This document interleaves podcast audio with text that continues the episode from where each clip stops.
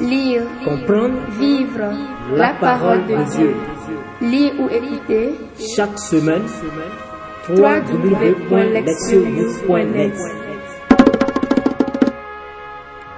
Noël, année B, messe du jour. Priez. Psaume 97, 98, versets 1 à 6. Chantez au Seigneur un chant nouveau, car il a fait des merveilles.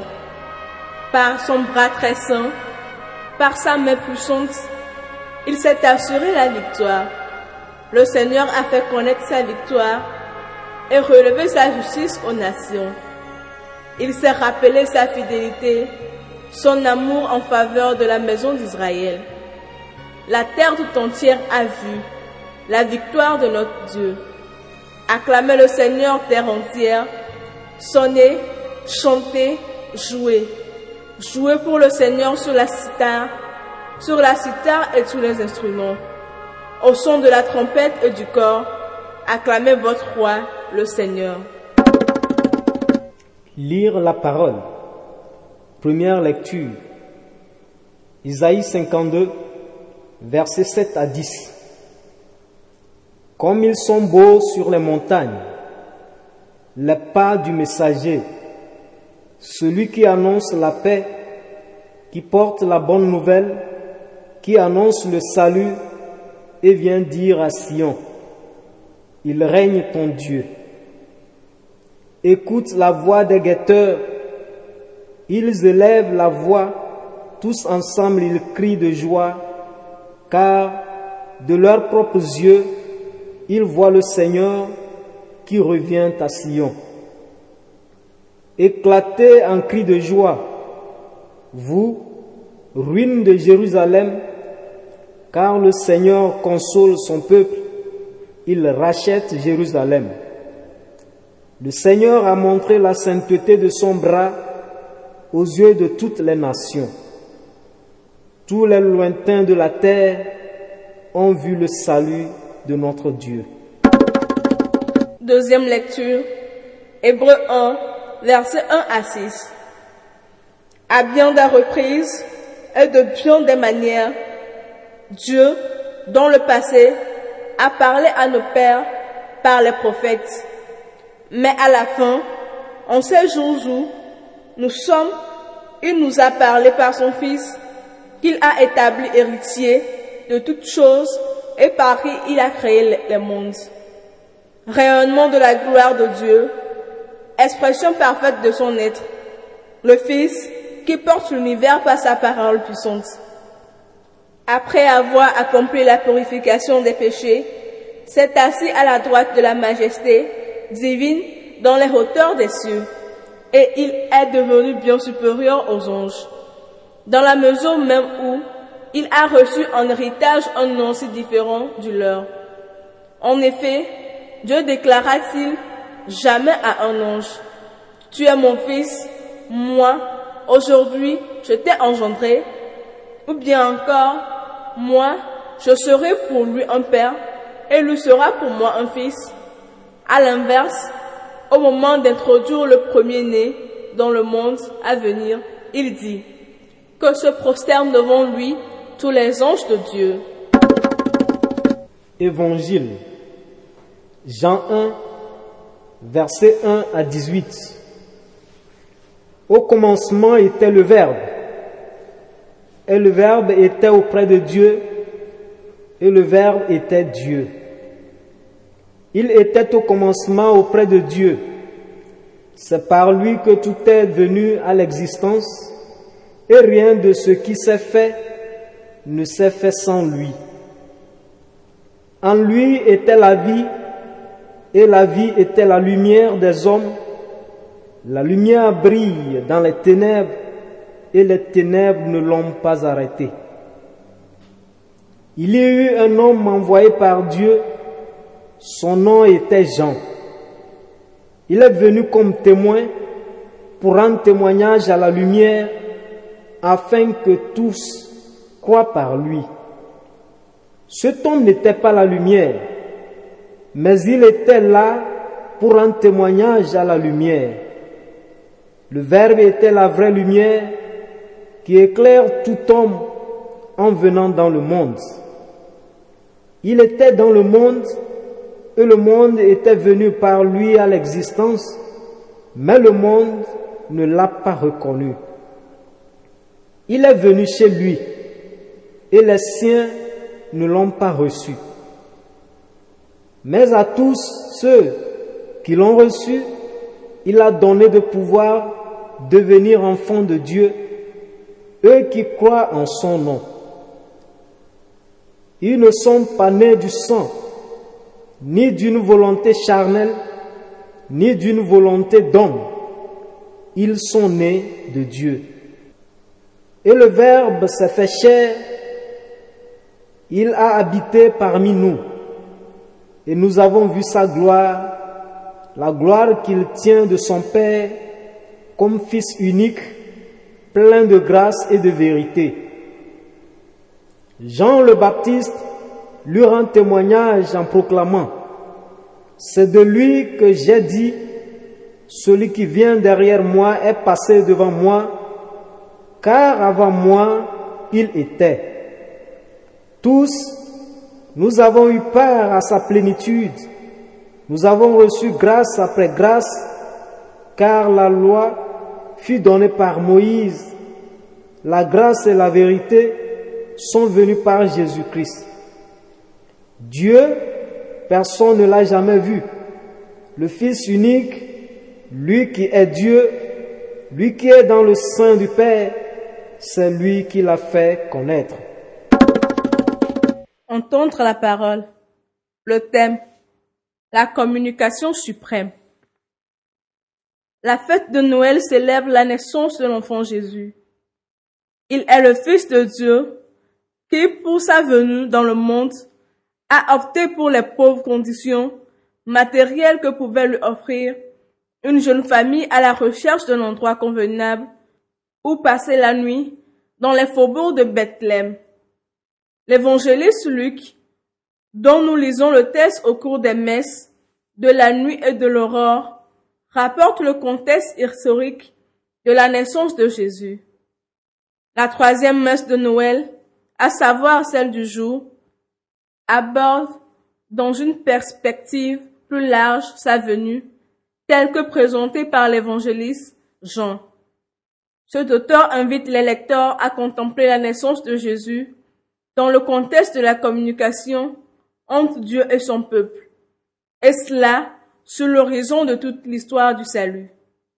Le passage d'Isaïe nous transporte au sixième siècle avant Jésus-Christ, à la période de l'exil à Babylone.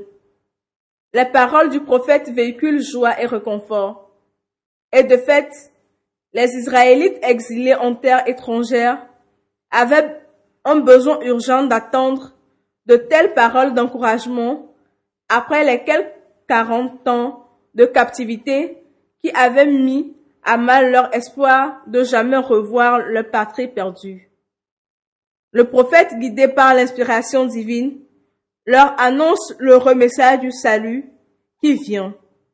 Il imagine Jérusalem une ville située dans les montagnes de Judée, avec ses guetteurs sur les murs de la cité qui attendent impatiemment les nouvelles en provenance de la terre lointaine de l'exil.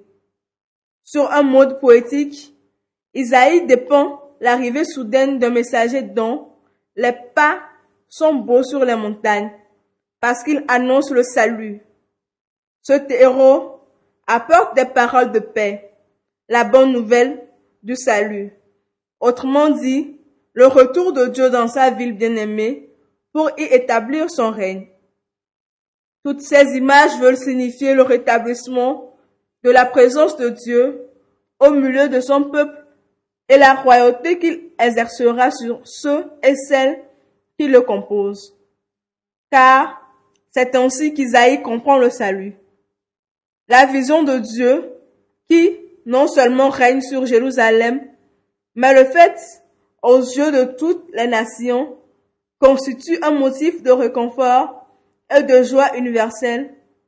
Toutes les nations bénéficieront de cette restauration et seront placées sous la gouvernance du Seigneur.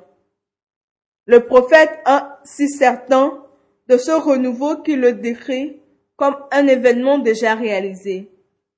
Ainsi, appelle-t-il à le célébrer, même au milieu des ruines. Éclatez en cris de joie, vous, ruines de Jérusalem, car le Seigneur console son peuple. Il rachète Jérusalem. Dans ces quelques versets, nous voyons comment l'expérience future du salut universel se donne déjà à reconnaître dans le présent par une écoute attentive des paroles de Dieu transmises par le prophète qui appelle le peuple à écouter.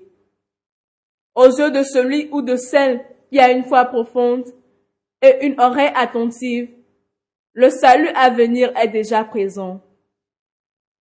L'auteur de la lettre aux Hébreux réfléchit lui aussi sur l'événement du salut qu'il présente en termes de purification des péchés par la médiation de Jésus. Il en parlera de façon très approfondie tout au long de cette épître, évoquant le Christ comme le grand prêtre, nouveau, miséricordieux et digne de foi. Dans son évaluation rétrospective de la longue histoire du salut, quand Dieu a parlé à bien des reprises et de bien des manières à nos ancêtres, l'auteur de la lettre aux Hébreux aborde la vérité de la foi fondamentale à savoir que Dieu communique avec l'humanité. Dans les temps anciens qu'il évoque, cela passait par des visions, des songes, des anges, et plus important encore, par les prophètes qui transmettaient la parole de Dieu. L'auteur souligne ensuite qu'un changement radical est intervenu dans le mode de communication de Dieu en ces jours où nous sommes.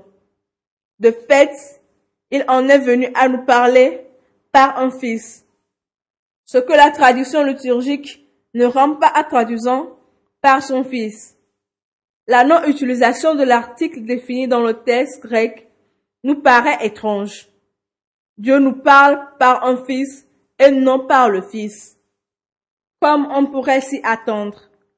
Pour comprendre la signification de ce choix, nous devons prendre en compte le fait qu'en grec, l'article défini sert à identifier un être spécifique, tandis que son absence met en valeur une qualité particulière. Ce faisant, l'auteur souligne que Jésus, qui en un point douté, est le Fils, est la suprême communication de Dieu, étant donné sa relation intime avec le Père. Il parle pour Dieu de la manière la plus claire et la plus directe qui n'ait jamais été. Ce qui revient à dire qu'il le fait d'une manière supérieure à toutes les médiations qui ont été utilisées jusque-là. Cette relation spéciale et intime entre le Fils et le Père trouve un fondement dans la citation du psaume 2, verset 7. Tu es mon Fils, moi, aujourd'hui, je t'ai engendré. En outre, le Fils est le premier-né, un terme qui implique l'autorité, le privilège et la dignité unique qui amène tout être, et même les anges, à se prosterner devant lui. L'auteur, en faisant une autre référence à Jésus, qualifié d'héritier de toutes choses, le présente comme l'accomplissement de toutes les promesses de Dieu à l'humanité. En commençant par l'acte de la création, qui a eu lieu par lui, Jésus demeure l'expression la plus parfaite de l'être de Dieu. En naissant dans un corps d'homme, l'évangile de Jean commence par une hymne qui célèbre la communication de Dieu faite par sa parole, par son verbe. Cette communication a ses racines dans l'unité intime des deux, puisque le verbe était auprès de Dieu et le verbe était Dieu. Le Verbe a donné forme à tout ce qui est venu à l'existence, parce qu'il était la vie et la lumière. Tandis que la vie relève de l'existence en général, la lumière sert de guide à la vie, lui procurant une orientation et une signification. Ce Verbe était dans le monde par le biais de la parole des prophètes et autres médiateurs. Mais tous ne l'ont pas reconnu. Même les siens ne l'ont pas reçu et ont refusé de devenir enfants de Dieu. C'est pour cela que Dieu a décidé de recourir à un suprême et définitif acte de communication annoncé par l'évangéliste dans cette déclaration solennelle. Le Verbe s'est fait chair et il a demeuré parmi nous. L'incarnation du Verbe est rendue par un mot grec qui signifie littéralement dresser la tente. En utilisant un tel terme, Jean fait une allusion manifeste à la présence de Dieu parmi les Israélites pérégrinant dans le désert vers la terre promise. Comme Dieu leur a alors été présent, ainsi le sera-t-il avec l'humanité par l'habitation du Verbe en son sein. Ce Verbe incarné est le Fils unique de Dieu, ce qui manifeste clairement que le Verbe est Jésus lui-même, le Fils unique, qui est dans le sein du Père. Dans le verset final de cette hymne, l'auteur révèle la véritable raison de la venue de Jésus dans le monde. Il est venu pour faire reconnaître Dieu. Tout au long de sa vie, en commençant par sa nativité, Jésus qui est le seul à avoir vu Dieu révélera le Père au monde et il le fera pleinement et véritablement à travers ses paroles et ses actes. La liturgie du jour de Noël célèbre le don de la révélation de Dieu au monde et sa communication à l'humanité. Dans le passé, Dieu est entré en relation en promettant le salut par la bouche des prophètes. Avec la venue de Jésus dans le monde, c'est un nouveau biais de communication qui s'est instauré.